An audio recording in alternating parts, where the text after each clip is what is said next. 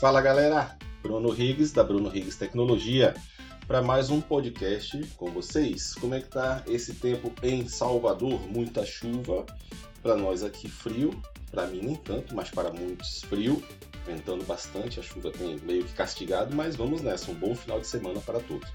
Hoje, mais uma vez, eu vou falar com vocês sobre home office, porque é um assunto que está na moda. Todo mundo agora fala de home office. Mas hoje eu quero falar sobre uma situação que me perguntaram, que é referente aos custos em sua casa quando você vai para sua casa, que é energia, que é o seu equipamento, né, o equipamento que você vai usar, enfim. Também quero falar um pouquinho sobre migração de site e é isso, galera. Vamos nessa? Antes de mais nada, eu quero dar um aviso aqui. Show de bola, meu amigo irmão Alex Kingers, Alex Rodrigues, está com um projeto muito bacana chamado Seu Catálogo. Eu vou colocar o link no final aí da, do podcast, ou na descrição do podcast. Seu Catálogo, que é um serviço onde você vai lá, cadastra o teu serviço ou o teu produto e ele vai conseguir fazer com que as pessoas te encontrem. Ou seja, se eu preciso de algo, algo me encontra ou eu encontro algo. Então isso vai ser muito bacana. Ele está com esse projeto, está iniciando, né? Uh, tá no, tá cadastrado inclusive no Apoia-se. Se você puder ajudar aí, certo? Uh, porque realmente demanda servidor, um servidor né? de qualidade, tudo certinho, para que o, o, sistema, o projeto caminhe bonitinho, sem, sem amadorismo. E, Alex, tem meu apoio total nesse projeto, no que você precisar, irmão, beleza? Vamos nessa. Bom, vamos lá. Falar um pouquinho da situação do home office. Me perguntaram, Bruno, quando você foi para sua casa, como é que foi questão de equipamento? Como é que foi questão de você gastar a sua energia em casa? Né? Enfim, você está gastando sua luz, está gastando tudo. Olha só, não existe isso. Não é obrigação da empresa bancar nada seu se você está de home office, certo? Isso é lei, isso tem que ser acertado em contrato. Quando eu saí da empresa e vim para minha casa, eu passei a gastar minha energia, eu passei a gastar as comidas da minha geladeira.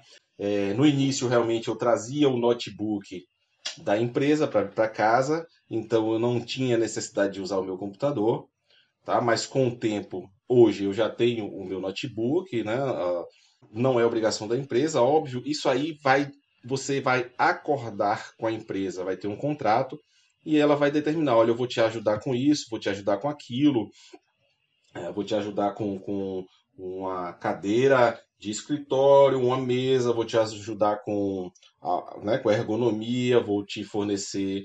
É, isso é tudo acertado em contrato, até para proteger os dois lados. É, recentemente, eu, se eu não me engano, foi aonde, meu Deus? Eu não estou lembrado, me deu um branco aqui agora, mas foi uma empresa grande. Acho que foi na Gol. Acho que foi na Gol que a pessoa estava trabalhando de.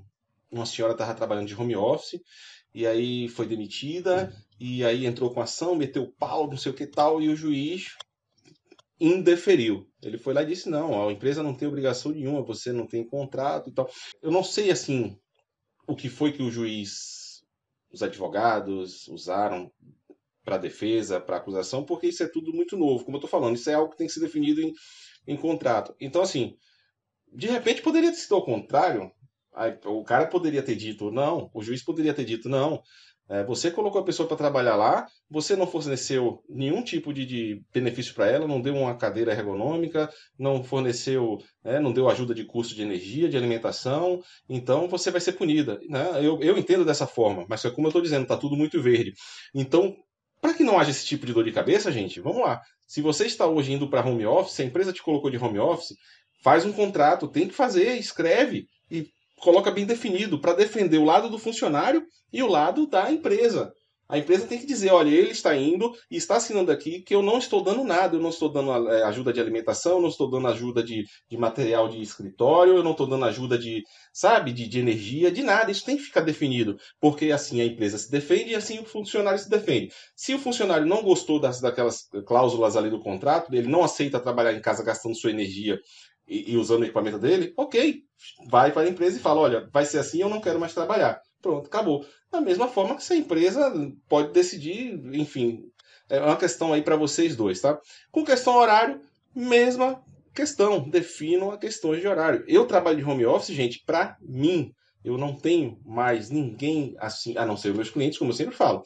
Então eu não tenho horário, eu não sei como é que é feito essa questão de horário. Eu acredito que se use aplicativos ou softwares que eu já vi na, tele, na, na internet. Eu não uso, tá? Eu quando eu vejo na, na, internet uma proposta de uma empresa, preciso de um freelancer, freelancer, o nome já diz free, free livre, né? Aí vem com a história, você vai trabalhar de tal hora a tal hora, tem um sistema que vai controlar o quanto você. Tô fora, eu não quero. Eu faço meus horários. Ontem eu trabalhei até 4 horas da manhã certo? Eu acordei tarde e tal e fui trabalhar para recompensar o trabalho com metas. Então, isso tem que ser definido em contrato, certo? Novamente, home office, eu vou repetir. Não, o home office não é para toda empresa e não é para todo tipo de perfil de funcionário, de pessoa. Vai ter, vão, vão ter empresas que vão se adaptar bem, vão ter empresas que não vão se adaptar, assim como vão ter funcionários que vão se adaptar e outros não. Isso é fato. Se você pesquisar na internet, se você pesquisar com quem já foi, fez home office e depois voltou para escritório, vai ver que muito possivelmente ele teve alguma decepção, certo? Então, muito cuidado. A empresa, por lei, não tem que lhe dar nada para você trabalhar em casa, pagar sua energia, pagar nada seu. Isso aí é acertado em contrato. Joia? Isso aí. Segundo ponto que eu quero falar hoje, galera: migração de sites. Caramba! Quem já migrou um site aí? Quem já migrou um site em WooCommerce? WordPress WooCommerce, o e-commerce, vamos dizer. Cara, essa semana eu, vi, eu migrei um site gigante de e-commerce, mas foi muito bacana. Aí o que eu queria falar para vocês é o seguinte: muita gente, é, eu pesquiso muito na internet, muita gente fala assim: não, você vai fazer o seguinte. Instala esse plugin aqui, Migrate Tools, ou então All You Want Migrate, ou Duplicator. Você vai instalar um plugin, cara, vá por mim. Tu quer migrar um site em WordPress, em e-commerce? Vai na mão, parceiro. Como eu faço? Vou lá, salvo o banco de dados, salvo os arquivos, jogo para um novo servidor ou para um novo domínio. Vou lá, subo todos os arquivos de volta, vou no banco de dados, olho as URLs como é que estão, configuro tudo bonitinho e o site volta a funcionar. Eu garanto a vocês que com dois, três sites que você fizer isso, no início é trabalhoso. Depois você pega o macete, com dois, três sites que você fizer isso, você vai tirar, você vai tirar de letra sem precisar desses plugins. As experiências que eu tive com plugins de migração são horríveis. Sujam o site, fazem maluquices com o código, é, enfim, é, não é bacana. Quer migrar um site? em WordPress, em e-commerce, o e-commerce ou até qualquer outro site, migra manualmente. Arquivos e banco de dados é o que você precisa. No máximo, no máximo e com muito cuidado, você vai lá no banco de dados, no seu gerenciador de banco de dados, você vai lá dar o comando para dar o update nas URLs, com cuidado, e vai substituir as, URLs é, antigas pelas atuais com muito cuidado, porque pode ser que você substitua uma URL que não deva. Então, com o tempo você vai pegar. Mas pelo amor de Deus, gente, não usem plugins para fazer migração de site, certo? Você vai baixar o seu arquivo, baixa, baixa o site, baixa o banco de dados, faz tudo direitinho, sobe no novo servidor, instala um plugin de manutenção para deixar o site lá com aquela imagem bonita. Olha, estamos trabalhando em uma atualização programada. Por favor, retorne em algumas horas.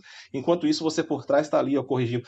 Esse e-commerce ontem, eu levei cinco horas para fazer essa parte de descer ele de um servidor, subir para outro e fazer as configurações de URLs, ver se tudo.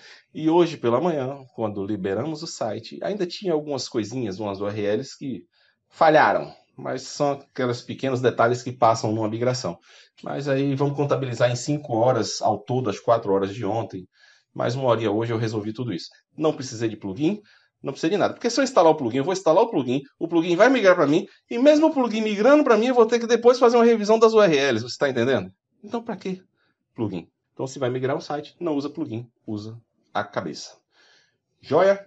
É, galera, é o seguinte, vou finalizar por aqui, porque hoje é sexta-feira, todo mundo querendo happy hour. Uh, eu tenho alguns avisozinhos. Além do que eu já falei aí do seu catálogo, do Alex Rodrigues, meu amigo e irmão, gente, por favor, acessem, eu vou botar o site. Acessem, porque é muito bacana a ideia dele tá? Tem tudo para dar certo e vamos ajudar. E então, além disso, eu estou publicando hoje no site um novo artigo mostrando como você inserir textos no seu e-commerce, no e-commerce, textos nas páginas de categorias, acima e abaixo dos produtos, sem a necessidade novamente de um plugin. Você vai lá, vai adicionar itens, um texto acima. Isso é muito bacana porque a loja me pediu que eu colocasse embaixo, em cima falando sobre o que é aquele produto e embaixo dos produtos como cuidar daquele produto. Então ficou muito bacana, eu vou colocar para vocês.